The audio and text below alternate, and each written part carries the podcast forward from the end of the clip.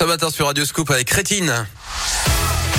Et sans plus tarder, on fait débarquer Philippe Lapierre pour ce rendez-vous qui vous aide à prendre soin de notre grande maison à toutes et tous, la Terre. Dans la Terre, Lapierre et vous. Bonjour Philippe. Bonjour Yannick, bonjour à tous. Alors Philippe, aujourd'hui, quelque chose de très intéressant. Vous allez nous apprendre à produire nos propres produits vaisselle maison. Je suis tout oui. Et eh oui, c'est économique, c'est écologique et c'est ludique. Hein. C'est très simple, vous allez voir, de faire euh, vos produits d'entretien vous-même. C'est même assez marrant de jouer au petit chimiste. Pour la vaisselle, en l'occurrence, donc, il, il ne faut que quelques ingrédients.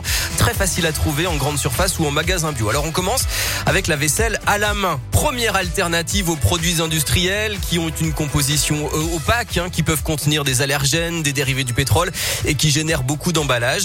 Eh bien le savon de Marseille est rien de plus simple. Il suffit de ah. frotter son éponge sur un cube de savon de Marseille véritable. C'est parfait pour nettoyer, pour tuer les bactéries. C'est sans aucun danger pour la peau, pas de risque d'allergie.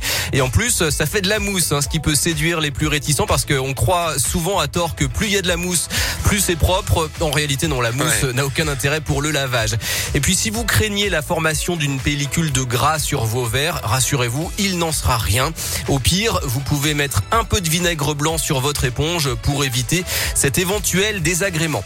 Deuxième alternative, le liquide vaisselle maison. De l'eau, du savon noir, du bicarbonate de soude, du vinaigre blanc, de l'alcool ménager et de l'huile essentielle de votre parfum préféré. Et c'est tout. Je vais vous mettre les quantités sur radioscoop.com.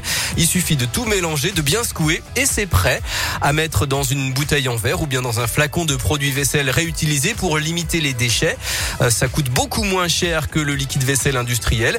Et puis euh, petite astuce pour avoir une texture euh, un peu moins liquide et un peu plus gel hein, pour en utiliser moins, vous ajoutez de la gomme de xanthane. Ça se trouve en épicerie bio, c'est un, gélifiant et vous ajustez la quantité pour avoir la texture qui vous plaît. Et puis pour le lave-vaisselle, là c'est encore plus simple et ultra économique aussi.